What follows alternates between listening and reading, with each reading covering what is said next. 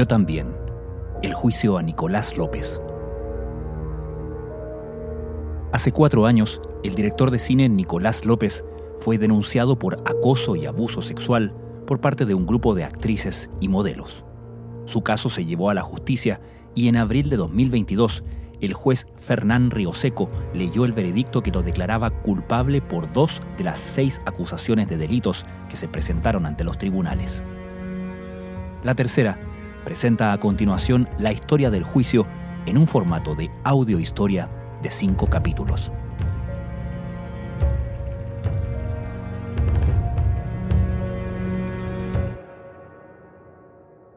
Antes de comenzar, unas observaciones. El relato que presentamos a continuación contiene descripciones de abuso que pueden resultar desagradables u ofensivas para quien las escuche y revictimizante para quienes hayan sufrido situaciones familiares. Aunque durante el desarrollo del juicio y su cobertura se han conocido los nombres de las denunciantes, hemos tomado la decisión editorial de omitirlos en este relato. Algunos textos y diálogos han sido dramatizados ya sea para protección de las víctimas o porque estos no se encontraban en un formato de audio. Capítulo 1. El golpe.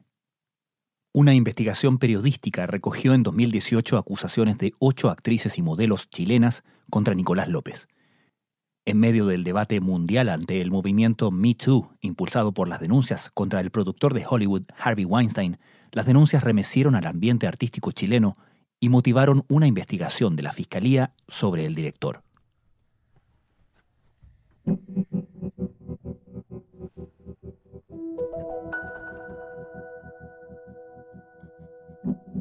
La vida de Nicolás López nunca volvió a ser la misma después del 30 de junio de 2018. Ese día, la revista Sábado de El Mercurio publicó un reportaje en el que ocho mujeres, entre actrices y modelos, aseguraban haber sufrido acoso y abuso sexual por parte del director de cine. La noticia rápidamente se tomó las portadas de los medios informativos y programas de televisión. Nuevamente en la revista El Sábado se indica a otro personaje de la televisión y a otro director por caso de acoso laboral y abuso sexual. Ocho actrices dan su testimonio en la revista El Sábado y tenemos que, bueno, la lectura de la revista El Sábado, por supuesto, tenemos eh, una nota preparada con los testimonios y, también tenemos un testimonio telefónico que quisiera, que quiere compartir también sus experiencias, eh, sus malas experiencias con Nicolás. Esa tarde López respondió con un video subido a sus redes sociales. Decía que no era la persona que ese artículo retrataba. No soy un acosador, no soy un abusador. Lo repito, puedo haber sido un descriteriado, puedo haber sido un Barça, puedo haber sido un jote, puedo haber sido un imbécil, pero eso no lo soy. Las denuncias realizadas en la publicación pronto llegarían al Ministerio Público. Se trata de hechos delicados. Eh, de acuerdo a lo que se señala en el reportaje, podrían haber hechos que fueran constitutivos de delito. La idea es contar colaboración de las personas que son víctimas y en función de eso tomar las decisiones que haya lugar. Eh, sí, efectivamente, a partir del reportaje que salió en la revista El Sábado, le, le instruí a la fiscal jefe de la Fiscalía Local de Las Condes, Lorena Parra, que para una investigación de oficio. El 3 de julio, la Fiscalía Metropolitana Oriente comenzó a investigar las acusaciones. La persona que quedó a cargo fue Lorena Parra, una persecutora que en 2014 había conseguido una condena de cuatro años y un día de libertad vigilada para el sacerdote John O'Reilly por abuso sexual contra una alumna del Colegio Cumbres. La misma fiscal había decidido meses antes no formalizar al director de teleseries Herbal Abreu luego de que un reportaje de la misma revista Sábado diera a conocer conductas inapropiadas durante castings, aunque no delictivas, del hombre detrás de éxitos televisivos como Soltera otra vez. Esta, por tanto, podría ser la oportunidad que Parra buscaba para volver a meterse en una línea que se había vuelto su cruzada, la violencia de género. El caso también explotaba nueve meses después de que sendos reportajes de The New York Times y la revista New Yorker dieran a conocer las conductas abusivas del productor hollywoodense Harvey Weinstein. Ese caso dio origen al movimiento feminista Me Too, que buscaba denunciar las agresiones sexuales hacia las mujeres. El fenómeno también había llegado a Chile. Meses antes, en marzo y abril de 2018, miles de estudiantes universitarias marcharon por las principales calles del país en reacción a denuncias de acoso de parte de profesores y contra los femicidios. Los coletazos de las acusaciones no se detuvieron ahí. El 5 de julio, López cerró su productora Sobras. Eh, a partir de, hoy día, eh, dejo eh, mi productora Sobras y, quiero que sepan que de todo lo que se hable de mí, el único responsable acá soy yo. De partida aprovecho de, de pedir perdón por cómo se sintieron y espero que todo esto se esclarezca pronto. Esa empresa era de López en sociedad con el productor español Miguel Asensio, quien además es el marido de Paz Bascuñán, la protagonista de los mayores éxitos comerciales de López. Ella misma salió a defenderlo públicamente. Una cosa es lo que, lo que yo creo y mi convicción es que Nicolás no es un violador ni es un abusador sexual, eh, porque lo conozco. Eh, Nicolás puede ser una persona irreverente, puede ser una persona políticamente incorrecta, puede tener un sentido del humor pasado, pero eso es distinto a ser un violador. El 28 de julio de 2018, la revista Sábado sacó un segundo reportaje con nuevas acusaciones de tres mujeres contra López, dos de las cuales formalizarían sus relatos en fiscalía. Una de ellas, que narraba hechos ocurridos en Viña del Mar durante 2004, decía que el cineasta la había violado cuando era menor de edad. A esa altura, López había tomado una decisión que establecería aún más paralelos con el caso Weinstein. Al igual que el productor norteamericano, su defensa sería ejercida por una abogada feminista, en el caso de López, la ex defensora nacional Paula Vial. Porque en realidad él es un provocador. El problema es que eh, lo, que se ha informado a través de la prensa está lleno de falsedades, de mitos. Cuando nosotros en la justicia, como estoy segura que lo vamos a hacer, logremos eh, eh, probar con pruebas, con evidencia, ¿no es cierto?, que lo que se está afirmando es falso, eh, ya va a ser tarde para efectos de poder retrotraer ese camino en el que se avanzó.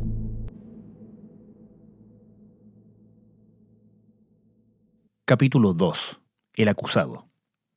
Con una personalidad polémica, Nicolás López no dejaba indiferente a nadie. Mientras se perfilaba como un director con proyección internacional, sus dichos e intervenciones públicas estaban lejos de agradar a todos. Pero además, con las denuncias en su contra, la mira se cambió hacia sus comportamientos privados.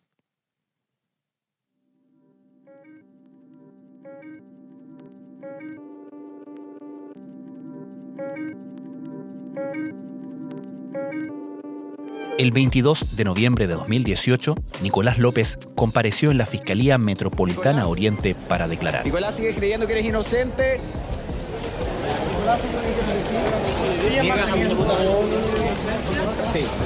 esa mañana, frente a la fiscal Lorena Parra, contó su historia. Actualmente tengo 35 años y soy director, guionista y productor de cine desde hace aproximadamente 15 años. A los 12 años comencé a escribir como columnista en el suplemento Zona de Contacto del diario El Mercurio el año 1996. Empecé a escribir desde muy chico y como adolescente lo hice desde lo políticamente incorrecto. Esa columna se llamaba Memorias de un pingüino. Se centraba en las experiencias de Roberto Rodríguez, un personaje que, según reconocería López en las entrevistas años después, estaba construido en base a sus propias experiencias, aunque exageradas. Muchas veces los artículos contaban las experiencias de Rodríguez con las mujeres, como este texto publicado el 22 de enero de 1999. En ese instante de la nada apareció una chica bastante apetecible, ella, de otro colegio chileno que alojaba en nuestro hotel. Se abrazó a mí, estaba ebria y me pidió ayuda para regresar. Yo la dejé en la puerta de su pieza, pero ella me invitó a pasar. Se dejó caer sobre la cama y me dijo si podía quedarme con ella hasta que llegaran sus amigas. Su imagen era real y tenía sus labios tan cerca que lo hice. Le di un beso. Cerré los ojos, aguanté el sabor del aguardiente y comencé a trabajarla con mi lengua. Me sentí increíble. Nicolás Martínez conoció a López cuando ambos estudiaban en el British High School. Fue su amigo y durante varios años un actor fijo en sus producciones. A Nicolás lo echaron en primero medio después de escribir una columna contra algunos profesores que le caían mal, basada principalmente en burlarse del aspecto físico de algunos profesores o de la litosis de una inspectora, cosas así. Era la quinta columna que escribió y a raíz de esa columna, entre que lo echaron o, le dieron la libertad para cambiarse en el año 1997. En ese contexto dije muchas cosas que hoy me parecen inadecuadas y que, miradas con la sensibilidad de hoy, chocan aún más, pero que evidentemente buscaban provocar y nacían desde la ironía y un sentido del humor negro y desafiante. López terminó sus estudios en un colegio para deportistas en Las Condes. Fue el lugar que sus padres, el dueño de una agencia de publicidad y una dueña de casa, encontraron para fomentar la que, desde muy temprano, había sido su ambición. Nicolás sabía desde siempre que quería ser cineasta.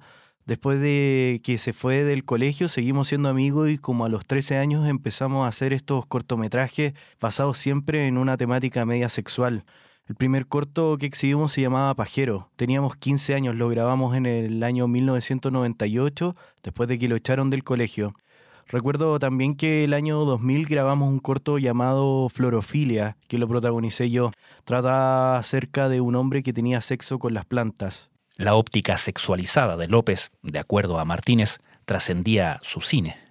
Recuerdo incluso una vez que estábamos en su productora Sobras, ubicada en un departamento de Las Condes en ese entonces, y que mientras yo estaba en una de las piezas que tenía oficina junto a Esteban Rojas trabajando, Nicolás estaba en una pieza de al lado donde había un colchón teniendo relaciones con su polola de esa época. Le gustaba que nosotros lo notáramos. De pronto él sale de esa pieza desnudo y con un condón puesto en su pene, con semen, riéndose de la situación nosotros nos quedamos sin entender, descolocados, sin celebrarle su chiste. No hubo complicidad de nosotros, él se reía de sí mismo. Conductas de ese tipo eran normales en él. Habla como actriz porno, eso es porque todas las pornos que he visto han sido habladas en España. Que te voy a ahogar los intestinos con En 2004, López estrenó su primer largometraje, Promedio Rojo. Era el traspaso a la pantalla del mundo que había creado a través de sus columnas. Un nerd, protagonizado por Ariel Levy, trataba de sobrevivir a la educación media. Prepárate para una comedia de Nicolás López. Aprovecha, de mano. Las buenas críticas no solo fueron locales. Como la vida absurda, en un minuto yo me encuentro cara a cara con Tarantino, quien me dice totalmente borracho que le había fascinado mi película, que encontraba que era una obra maestra, que no sé qué, y yo como increíble lo que puede hacer la droga en un ser humano. Su siguiente proyecto fue Santos, una coproducción chileno-española que fue un fracaso económico y obtuvo una pésima crítica. ¿Qué te pasa? ¿Te estás riendo del fin del mundo? No, no, no. López logró recuperarse con la trilogía Qué pena tu vida, Qué pena tu boda y Qué pena tu familia. El productor español. Casting mañana. Casting le dicen ahora. También comenzó a tratar su ansiedad y ataques de pánico con la psicóloga Lita Donoso. Ella, en su libro El método, destina una parte para que el propio cineasta cuente su experiencia con ella. Este es un extracto. Ella estimó que podríamos intentar buscar el origen de estos síntomas en vidas pasadas y yo dije, bueno, ya, ¿por qué no? Hicimos la activación y comenzamos a ir hacia atrás, atrás y más atrás. Llegué a la siguiente situación. Estaba en Francia y yo era un psicópata, una especie de mecenas que financiaba y protegía a muchos estudiantes. Era una especie de megalómano, artista, pero no muy bueno. Lo peor era que abusaba sexualmente de mis alumnas, jugaba mucho con el poder, organizaba orgías y era como Sodoma y Gomorra, y era una persona perversa. Ya en 2013, el director estaba recuperado financieramente en octubre de ese año, durante un debate presidencial, uno de sus tweets causó polémica por su clasismo. ¿Cuánto cobrará Roxana Miranda por hacer el aseo en mi casa? El protagonista de la gran polémica del día es discriminatorio, es un gordo nazi, es una mala persona o dentro de su corazón tiene un poco de bondad. Nicolás López, un aplauso para él esta noche. Muchas gracias por lo de la bondad. En su declaración en fiscalía, el cineasta se hizo cargo de ese pasado. Reconozco que he utilizado un lenguaje irritante y a veces desagradable para algunas personas en el pasado y me arrepiento de ello. Luego de 2014 su vida tomó otro rumbo.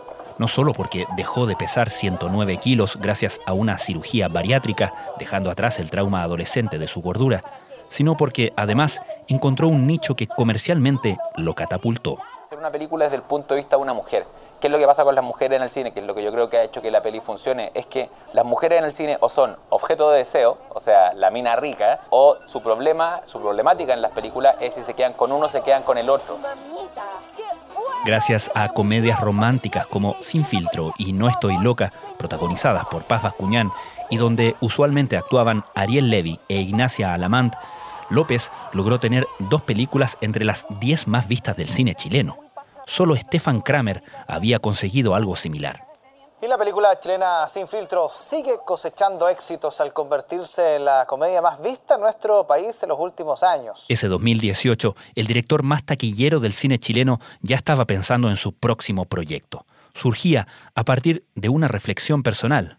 Así lo contó a la tercera el 17 de junio. Tengo 35 años, fui criado en una sociedad de machismo tóxico full donde todos tuvimos que aprender a porrazo, sin guía, cómo relacionarnos con el género femenino. Una cultura donde el winner era el macho alfa, el que estaba con las minas, el que conquistaba. Y ahora con el movimiento Me Too, hay cosas que son pensadas de modo distinto. Me parece maravilloso que la gente tenga ahora esa capacidad de denunciar, que la ley pueda juzgar y que se escuchen a las dos partes. López aseguró que estaba trabajando en un guion para un largometraje. Se llamaba Yo también, aludiendo al movimiento Me Too, que surgió a partir de las acusaciones de abuso sexual contra Harvey Weinstein. Hubo una frase en esa entrevista que resonó especialmente entre las mujeres que lo denunciarían. Tiene que ver con cómo los hombres tenemos el deber de reflexionar sobre nuestro pasado.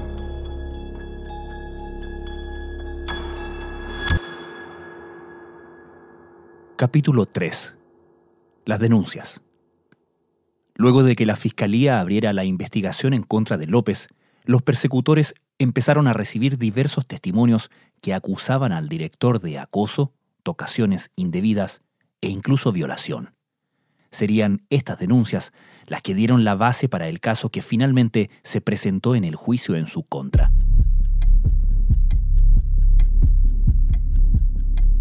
El 12 de julio de 2018 llegó a declarar la primera de las denunciantes. Era una actriz de 29 años. En el año 2015 yo tenía 26 años. Creo que alrededor del mes de junio, a través de Twitter, me contactó Nicolás López. Recuerdo que yo lo había empezado a seguir por esta red social hasta que un día él me comenzó a hablar. ¿Qué es de su vida? Actriz, no te cachaba. Muy buena foto de perfil. Ey, mejor pasemos al VIP. Luego de intercambiar números de teléfono quedaron de salir. La primera vez fueron al bar Lusitano. La segunda vez fue en la casa de López. Estuvimos en la terraza conversando y tomando champaña. Debe haber sido una o dos copas, ya que en el momento en que me iba, me levantó y él se abalanzó sobre mí. Me tiró contra la muralla, me comenzó a tocar todo, me tocaba con sus manos los pechos y el poto. Yo estaba con un vestido que era de color gris, tenía mangas largas, llevaba unas bucaneras. Nicolás me daba besos en la boca, yo le corría la cara, le empujaba para que me dejara. Lo pude mover un poco y me fui hasta la puerta. Bajé las escaleras para salir y Nicolás se pone frente a mí tapando la puerta con sus brazos y me dice, no te lo tomes así, es una broma. La dinámica habría sido la misma en un tercer encuentro. El último hecho que denunció ocurrió en la calle Cerro Colorado de Las Condes, luego de ir al cine. Ambos estaban en el auto de ella. En esa instancia, aseguró la actriz, López la forzó a practicarle sexo oral. La segunda denunciante, una actriz de 27 años, compareció el 24 de julio. Conozco a Nicolás López hace aproximadamente dos años, exactamente en el mes de agosto del año 2016, cuando éste se comunica conmigo a través de Instagram. Así que actriz, buenas fotos. ¿Qué haces de tu vida? El director le dio su número, hablaron y la citó para un rol menor en la grabación de su película Hazlo como hombre. Días después, López la invitó a la fiesta del fin de rodaje en el bar Lusitano. En ese lugar, aseguró la actriz, López la hizo subir al segundo piso y en ese espacio trató de besarla. Ella se negó, le dijo que tenía pareja y bajó. Después de unos minutos, la actriz fue al baño. No recuerdo si era mixto, pero Nicolás ingresó atrás mío a este e intentó meterme a un cubículo con la intención de continuar con lo que ya había tratado de hacer en el segundo piso. En ese momento ingresa al baño Diego Ayala, quien era guionista de la película, interrumpiendo la situación y yo logrando salir del baño. Pasado un rato llamé a un Uber y me retiré a mi domicilio. Mientras iba arriba del auto alrededor de las 2.42 am, la actriz recibió un mensaje privado en Instagram. Era Ayala. Me escribió, un gusto, nos conocimos hoy, soy el chico educado que no quería violarte y te abrió la puerta del baño. Saludos. La actriz y el director coincidieron una vez más. Fue en el estreno de la película Prueba de Actitud, realizado en el Cine Hoyts de La Reina en noviembre de 2016. Cuando la función terminó, López, declaró la actriz, la invitó a la fiesta de la película en el bar Constitución. Ambos compartieron un Uber con un amigo del director. En el camino me dice que debe pasar a su productora a cambiarse de ropa. Llegando a esta, nos bajamos del Uber, yo le dije que le hiciera corta porque quería ir a la fiesta. Al ingresar, me comenzó a mostrar todo el lugar. El tour de López eventualmente terminó en su dormitorio. Me va empujando hacia la cama, en la cual caigo acostada, y él se pone encima de mí. Me toma de las manos y me da besos en mi cuello y boca, ante lo cual yo trato de zafarme, diciéndole que nos vayamos a la fiesta que tengo pololo. Él me tranquilizaba diciéndome que esto era un juego, que cerrara los ojos y tomara su olor. Es ahí donde me toca mis pechos con sus manos por encima de mi ropa. Luego logra bajarme el enterito que yo llevaba puesto hasta mis rodillas, momento en que toca con sus manos mis pechos, ya que me encontraba sin ropa interior. Yo me la subo inmediatamente. No recuerdo si me tocó la vagina por debajo de mi ropa interior. Él en todo momento estaba muy excitado. Su relato continuó así. Agarró mi mano y la puso sobre su pene por arriba de su ropa, diciéndome que lo sintiera. Refregó su cuerpo contra el mío, sintiendo su pene erecto. En ese momento él saca su pene y comienza a masturbarse. Yo me paro y este me sujeta contra la pared de frente a él, tratando nuevamente de bajarme mi ropa, lo cual no lo dejo hacer. Él sigue masturbándose mientras yo le decía que parara hasta que eyaculó en su mano. La actriz relató que arrancó hacia el living, pero López dice no se detuvo. En un forcejeo, él me rompió el collar que yo llevaba puesto. A mí me dio mucha rabia lo ocurrido. Le agarré su polera y se la rajé. Él se enojó y me dijo que cómo era tan hueona, que la polera era cara. Me asusté por su enojo y le pedí que nos fuéramos de su casa. Él pidió un Uber y se fue a cambiar de polera. Yo en ese momento estaba con mucho miedo. No quería enojar a esta persona que tenía mucha influencia en el medio en el que yo trabajaba. Una vez que llegaron a la fiesta, ella se separó de él. Nunca más lo volvió a ver aunque a veces, admitió, López le escribía para convidarla a su casa. Esas invitaciones nunca las acepté. La tercera denunciante era una modelo de 25 años. El 27 de agosto de 2018 contó hechos que ocurrieron a mediados de 2012, cuando López la invitó al estreno de la película No en el cine Hoyts de la Reina y luego a la fiesta en el bar Liguria de Manuel Montt, donde se sentaron a hablar. Es aquí cuando esta persona se sobrepasa y me agarra las pechugas frente a todos, preguntándome si ese acto me perturbaba. Ante lo cual yo me sentí muy incómoda y no reaccioné, ya que nunca me esperé que lo realizara. Luego de ello, yo ya no me encontraba bien por la situación. Así que esperé unos minutos y le dije que me tenía que ir del lugar. Tres días después llegó una mujer de 31 años. Quería contar lo que había vivido con López en 2004 cuando ella era una escolar de 17 años en Viña del Mar, y él, de 21, la invitó al estreno de su primera película, Promedio Rojo, y a la fiesta posterior en el bar Journal. Ahí, dijo, tomó bastante cerveza. Me empecé a sentir mal y le dije a Nicolás que me quería ir a mi casa. Él me dijo, ¿cómo tu mamá te va a ver así? Mejor vamos al hotel, vemos unas películas y pedimos algo rico para comer. Yo accedí. Ambos caminaron hacia la habitación de López en el Hotel Marina del Rey. Según la narración de la denunciante, él se sentó sobre ella. También dijo, la forzó a hacerle sexo oral. Yo no podía moverme, pero tampoco decía nada. Al día siguiente, López, junto a su socio Miguel Asensio, fueron a dejarla a la casa de su amiga en Reñaca. Cuando la mujer contó todo esto en fiscalía, aportó un antecedente más. Guardaba un diario de vida de esa época que entregaría a su abogado. La última denunciante habló el 4 de octubre en la fiscalía. Tenía 22 años. Era actriz y modelo. Decía que López le había escrito un mail en 2014 cuando ella tenía 18 años. Quería invitarla a comer y a beber. Ella le dijo que no, que tenía pareja, pero que cuando tuviera un casting le avisara. Eso ocurrió en 2015. Era la segunda vez que se reunían. Antes, ella lo había acompañado a un evento de una marca de cerveza. Nos juntamos porque me dijo que tenía un papel para mí en la serie Casting y que de hecho al personaje le quería poner como mi sobrenombre. Me dijo que fuera a su casa porque íbamos a ensayar. López le sirvió champaña y ella la rechazó. Luego le mostró su hogar. Cuando llegaron a su dormitorio, dijo la actriz, la empujó a la cama y se puso sobre ella. Yo me levanté rápido y le dije, ya Nicolás, para. Él me dijo que estaba bromeando y que no fuera pendeja. La jornada siguió. López le pidió que actuara unas escenas subidas de tono, una de la película Don John, en que los protagonistas se sacan la ropa, y el famoso orgasmo fingido por Meg Ryan en cuando Harry conoció a Sally. La actriz se negó a ambas. Poco antes de que se fuera, el director le pidió que bailara una canción de Enrique Iglesias. Ella lo hizo incómodamente.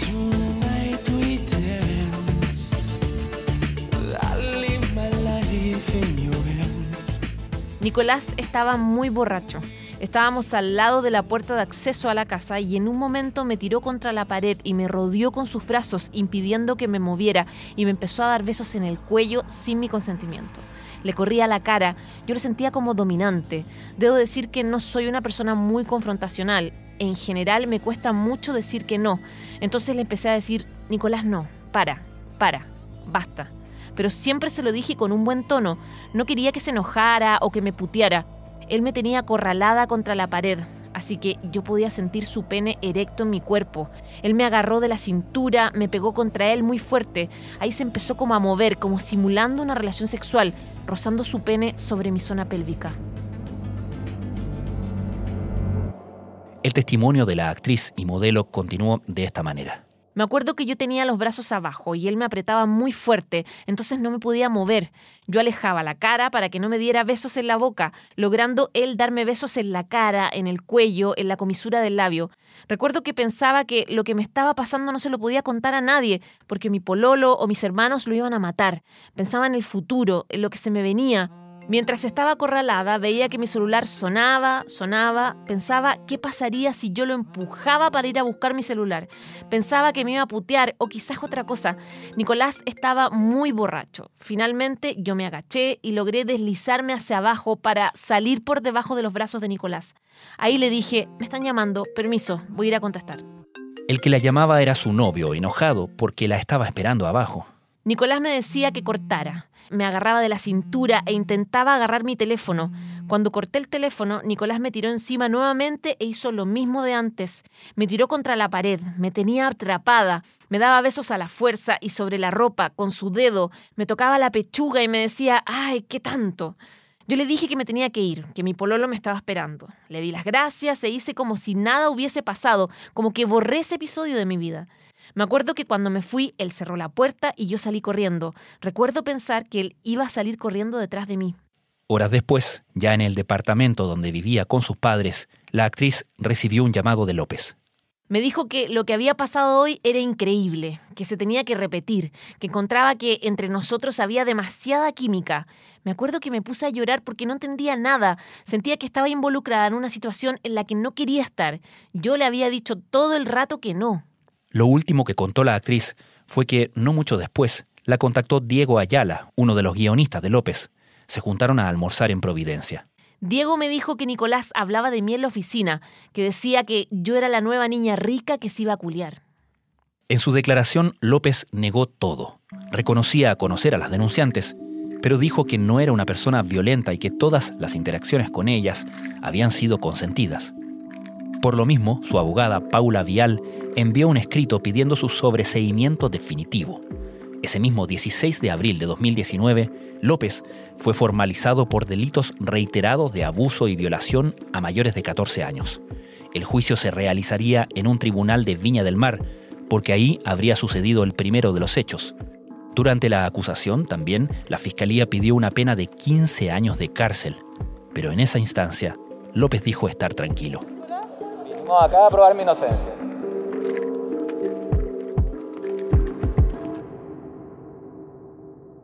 Capítulo 4. Los alegatos.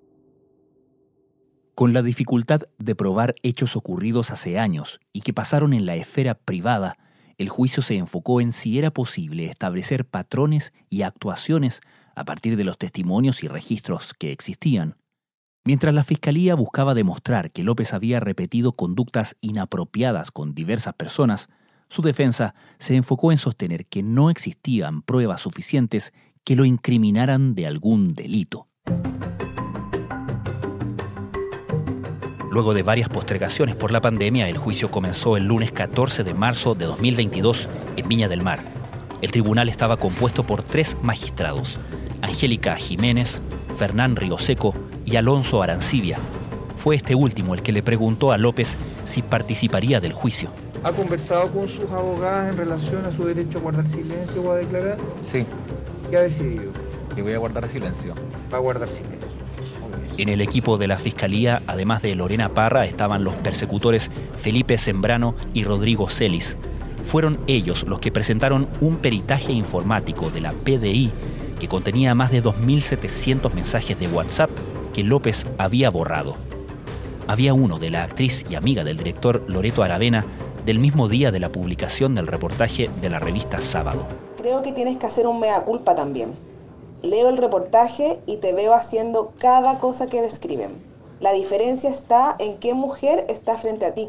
Lo heavy es que a pesar de lo que describen, hayan seguido hablándote y esperando que las llamaras a trabajar contigo. Me parece insólito.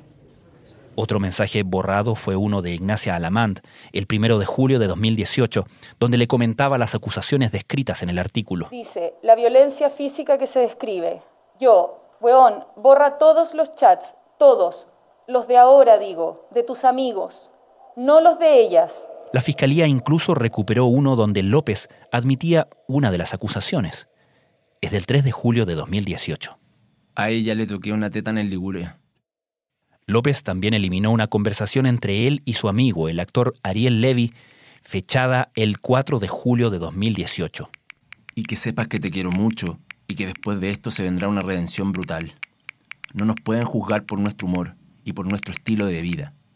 Yo no tengo tu estilo de vida, López. Asume un poco tu responsabilidad. Una de las peritos que declaró para la fiscalía fue la psicóloga María Isabel Salinas. Sobre el patrón de conducta de las denunciantes, consignó esto. Se trataba de mujeres que se relacionaban con Nicolás López por el rol que él cumplía en la industria y no por otra razón. Ninguna declara haber recibido una oferta de intercambio de sexo por un papel. A todas las contacta por redes sociales, excepto a Valerie. Por lo tanto, las elige. Eso es lo que quiero decir con eso. Por lo tanto, las elige. Todas indican que en las relaciones, en las interacciones, hay una mixtura entre elementos sexuales y actorales. Todas hacen la denuncia a un medio periodístico y todas muestran comportamientos de sumisión y de complacencia frente a su persona. No le entendí la última parte. ¿De sumisión? De sumisión, sí. Y de complacencia hacia la persona, de López. De López, sí. Todas presentan esos indicadores. Todas presentan todas esas características. Sin embargo, y también todas las denunciantes declaran episodios de violencia física, psicológica y sexual en la relación con él. Cuatro de las cinco presentan factores inhibidores de la develación. Y las cinco denunciantes, más las testigos, no presentan ganancias secundarias, sino por el contrario, se han visto perjudicadas por haber denunciado o haber hecho público los hechos. Además de los testimonios de las víctimas y expertos, la Fiscalía también presentó una polera negra que rescató del closet de Nicolás López. Estaba rasgada. La actriz denunciante de 27 años la reconoció como la prenda que llevaba el director la noche en que él abusó de ella y que, producto del forcejeo, resultó dañada. Los momentos más tensos, sin embargo, se dieron cuando las actrices que apoyaban a López subieron al estrado. Con Loreto Aravena, la fiscal Parra habló sobre el video con mensajes fuera de contexto de la actriz de 22 años que López subió a YouTube. Parra le dijo que López le hizo llegar ese tipo de videos sobre cada una de los denunciantes al Ministerio Público. Cuando pasaron a otro tema, Aravena admitió haberle pedido a su pareja, Max Luxich, que se consiguiera el reportaje de revista Sábado antes de que éste fuera publicado. Aparece su teléfono y aparece eliminado. Y ahí le dice, si me llega el jueves, te la mando, le pedí a Max que la consiga. ¿Eso es correcto? Y ese Max es Max, que es el director ejecutivo de Canal 13. Sí. Paz Vascuñán, por su parte, también compareció como testigo de la defensa de López. Nicolás me comentó que le había preguntado a una niña si sus pechugas eran de verdad o de mentira. Y yo le dije que era un imbécil, que cómo se le ocurría preguntar algo así, que me parecía una falta de respeto. ¿Ya? Y me dijo, pasita, me dijo, si tú eres de otra generación, si se murió de la risa. En su examinación con la defensora Paula Vial, Ignacia Alamant tuvo que hacerse cargo de los mensajes borrados que se habían recuperado por parte de la PDI. Mientras iba leyéndolos, hizo una pausa. Yo de verdad no entiendo por qué estoy leyendo esto. Creo que son conversaciones privadas mías con Nicolás y, de verdad no, no sé eh, por qué tengo que hacer esto. Me parece una invasión a mi privacidad horrible, porque hay muchas cosas que yo he hablado con Nicolás. Y cuando empezaron los rumores yo hablé con Nicolás y le pregunté si es que él alguna vez había hecho algo eh, de lo que se pudiera arrepentir, algo grave, no estupideces, si alguna vez él había abusado de alguien, si él había... Y, tuvimos una conversación eh, donde él me dijo que no, y yo le creí. Fue entonces cuando tuvo que responder por el mensaje donde le pedía eliminar chats.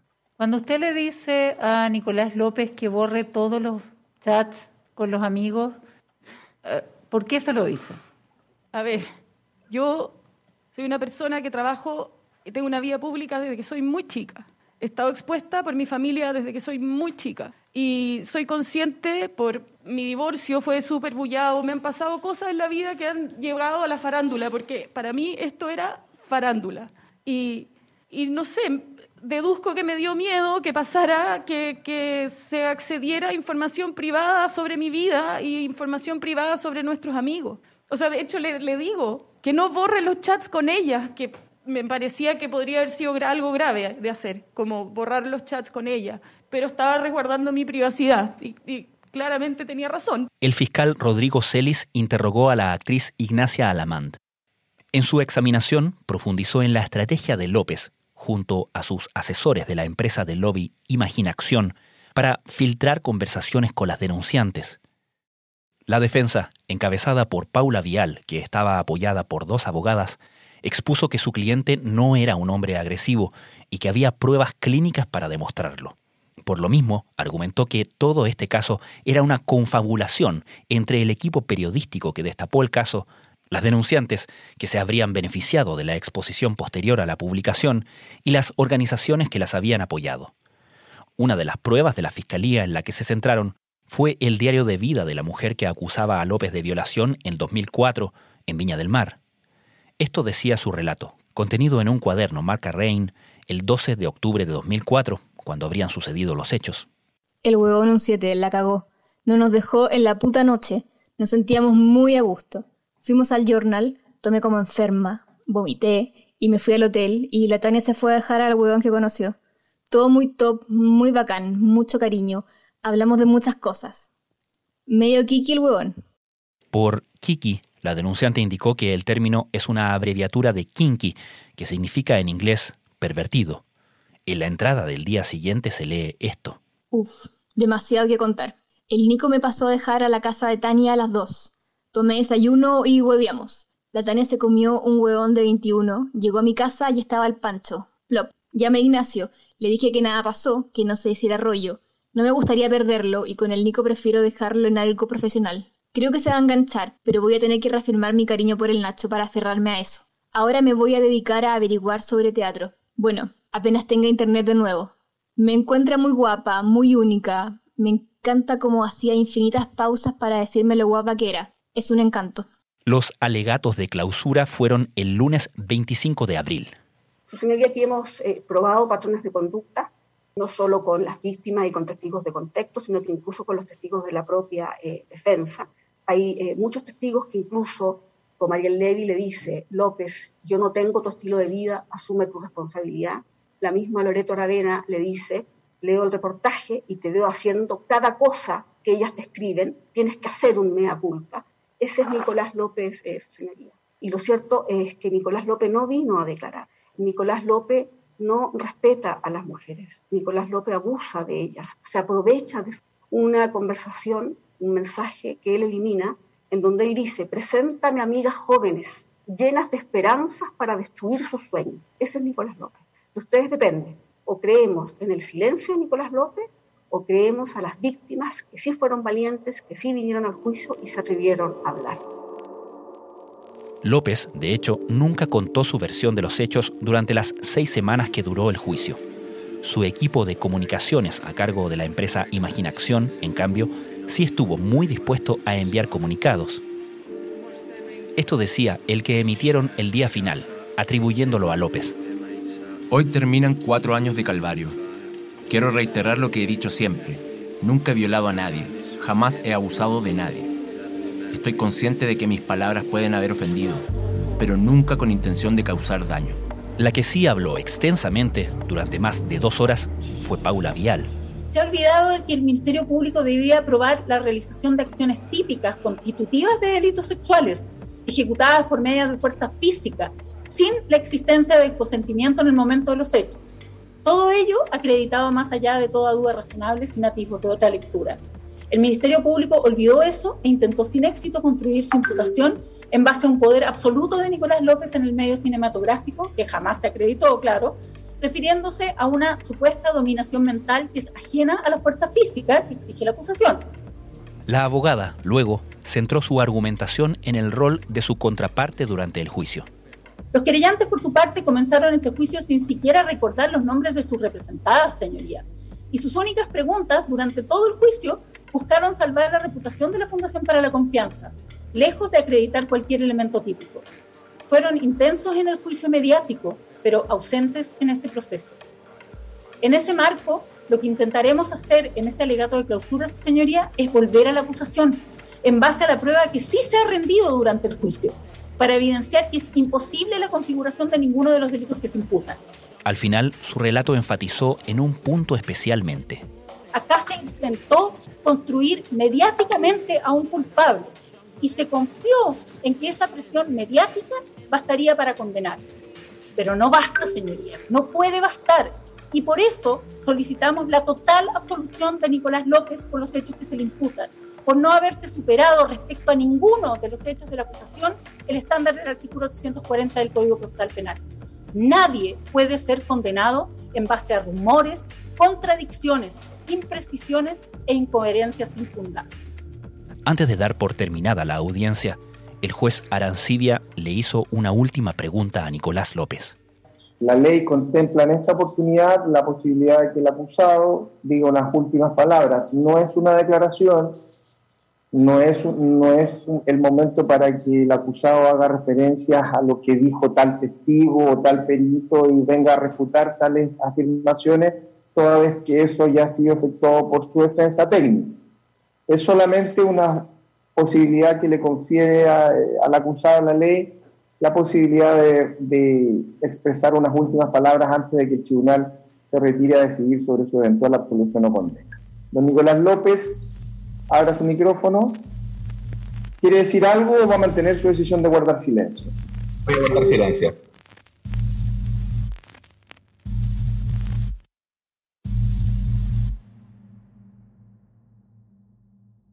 Capítulo 5. El veredicto. En abril de 2022, casi cuatro años después de las denuncias originales, el juicio a Nicolás López llegó a su parte final el tribunal debía resolver si había pruebas suficientes para condenarlo o absolverlo en las distintas acusaciones en su contra, en medio de un escenario donde el acusado siempre prefirió guardar silencio en la corte.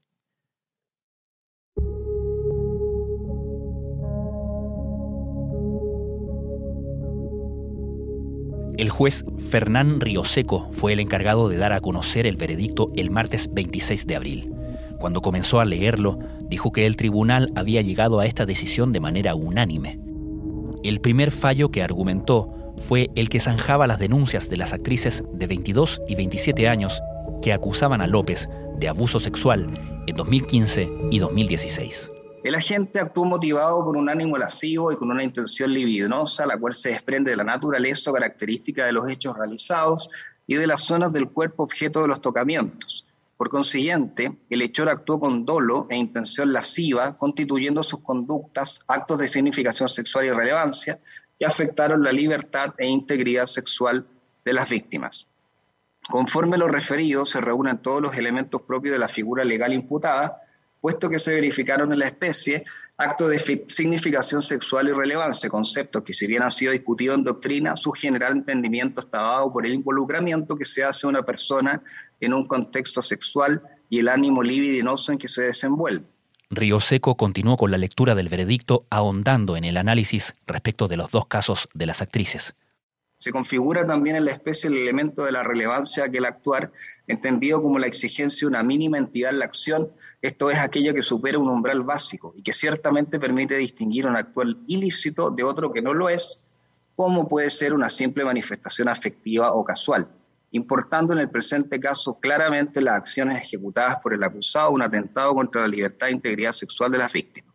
El juez justificó su decisión en base a varios testimonios. Nombró al periodista que investigó el caso, a un ex amigo de infancia de López, las pericias de los funcionarios informáticos que extrajeron los mensajes del teléfono del director y de la Brigada de Delitos Sexuales de la PDI. También al ex pololo de la actriz de 22 años y a la madre de ella, además de dos actores. En el caso de la acusación de la actriz de 27 años, fue relevante haber dado con la polera negra de López que ella le rasgó durante el forcejeo que se produjo entre ambos la noche de los delitos y que él conservó intacta en su hogar. Luego abordó las denuncias de la mujer de 31 años que acusaba a López de violación en Viña del Mar el año 2004. La prueba de cargo fue insuficiente para acreditar más allá de toda duda razonable la existencia del tipo penal de violación propuesto por los acusadores. Posteriormente entró en los detalles. Dijo que el mero relato de la denunciante no era suficiente para acreditar el delito. También expuso que durante 14 años, el tiempo que pasó entre el hecho denunciado y la denuncia judicial, la mujer nunca manifestó la existencia del delito que sufrió ni de la participación del acusado. Lo más determinante, en todo caso, fue lo que encontraron en su diario de vida. En ninguna de las anotaciones a las que el tribunal tuvo acceso de manera directa, pues la víctima consintió en que su diario de vida fuera parte de la prueba de cargo, figura mención alguna al episodio de violación narrado por los acusados en sus respectivos niveles. Por el contrario, en la fecha propuesta por estos se leen menciones favorables y positivas de hacia la persona del acusado la situación de la modelo de 25 años fue más compleja. Estaba su relato, el de una testigo y un mensaje recuperado del teléfono de López, donde admitía el hecho. Sin embargo, el magistrado explicó que en esa acción en sí no se configuraba el tipo penal de ultraje público a las buenas costumbres propuesto por la Fiscalía. En este entendimiento es manifiesto para estos sentenciadores que la conducta atribuida al acusado en el contexto que ésta se verifica en una fiesta realizada el año 2012 en el Val Liguria, en la comuna de Providencia, para celebrar el estreno de la película No, del cineasta chileno Pablo Larraín, no satisface la totalidad de los requisitos objetivos y subjetivos del tipo penal, sin perjuicio de considerarla de mal gusto y desubicada a la época de los sucesos. El último caso abordado fue el de la actriz de 29 años que, al igual que varias otras, se juntó con el director luego de una conversación por redes sociales. A partir de este primer encuentro, se desarrollaron una serie de acontecimientos que la víctima narró con detalle en su declaración en el juicio, pero que contrastaba con otras pruebas y antecedentes, tanto directos, paréntesis, su propia declaración ante la Fiscalía, la entrevista de la periodista Macarena Pizarro, su querella criminal, lo expuesto en la respectiva sesión a sus terapeutas, las conversaciones de ella con el acusado, recuperadas de los teléfonos móviles de este, etcétera, cierre paréntesis, como indirectas, paréntesis, la declaración de la psicóloga Uravir, Bernardita Rivera, de los funcionarios de la PDI, Alarcón Méndez y Peña Valenzuela, etcétera, evidenciaron una serie de vacíos, inconsistencias, falencias y contradicciones en la prueba de cargo que instalaron en estos sentenciadores una duda razonable sobre la efectiva ocurrencia de los hechos en la forma planteada por los acusadores. Todo esto quería decir que López era absuelto de las acusaciones de violación y ultraje público, pero también que era condenado por dos cargos de abuso sexual. El veredicto produjo una sensación de alivio en la fiscal Parra. Ella y su equipo veían esto como una victoria y por lo mismo pidieron una condena de cinco años y un día de cárcel para López, que tendría que ser dirimida por el tribunal y dada a conocer el 16 de mayo. Para las denunciantes, en cambio, fue raro. Al principio, las que no lograron condena escucharon con algo de rabia y pena mientras el juez Río Seco leía. Sentían que a pesar de todo lo que habían expuesto, de todo lo que este juicio había pedido de ellas, los jueces y el sistema no les habían creído. Que entonces nada había cambiado. Aunque eso, a medida que pasaron los minutos, fue cambiando. López, a pesar de eso, sí era culpable. Y eso tenía que significar algo. Así al menos lo entendió la actriz de 22 años, que esa tarde subió un pequeño texto a sus redes sociales. Han pasado aproximadamente cuatro años desde que hablé públicamente. Decir que fue difícil es poco. Automáticamente me sacaron de trabajos tanto de actriz como de influencer. Difamaron mi nombre en el gremio. Se difundieron carpetas de pruebas en mi contra que se compartieron entre agencias, entre actores, etc., sin siquiera preguntarme si era cierto o cuál era mi versión. Se hicieron reportajes que faltaban a la verdad en horario prime con conversaciones mías y del resto de las víctimas descontextualizadas fueron años duros. Me cuestioné muchas veces a mí misma por cagarme la vida. Todos los días quise rendirme, pero la verdad era más fuerte que mis infinitas ganas de salir corriendo. Hoy puedo decir que todo valió la pena. Me dieron el espacio para hablar y me escucharon. Tuve mucho miedo de que no me creyeran, de volver a sepultar mi carrera y mi vida otra vez, pero hoy me toca a mí dormir tranquila. Eso, decía ella, era quizás lo más importante. Después de siete años me iré a la cama en paz.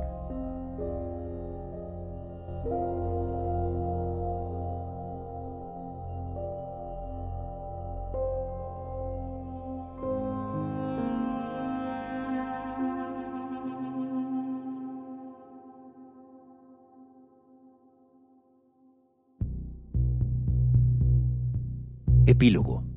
Cinco años y un día. ¿El acusado se puede identificar, por favor? Eh, hola, Nicolás Javier López Fernández.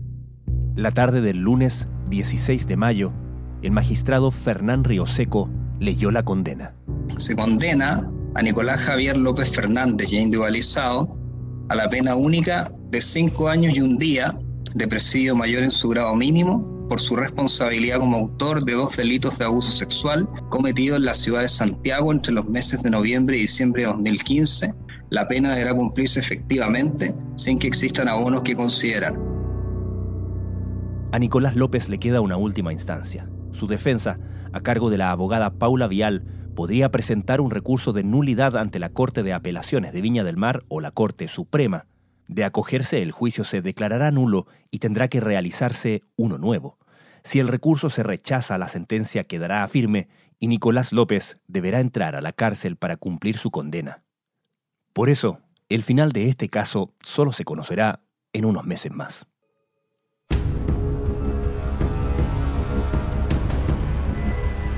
Yo también. El juicio a Nicolás López es un trabajo conjunto de la Unidad de Investigación y Datos y el área de narraciones interactivas de la tercera.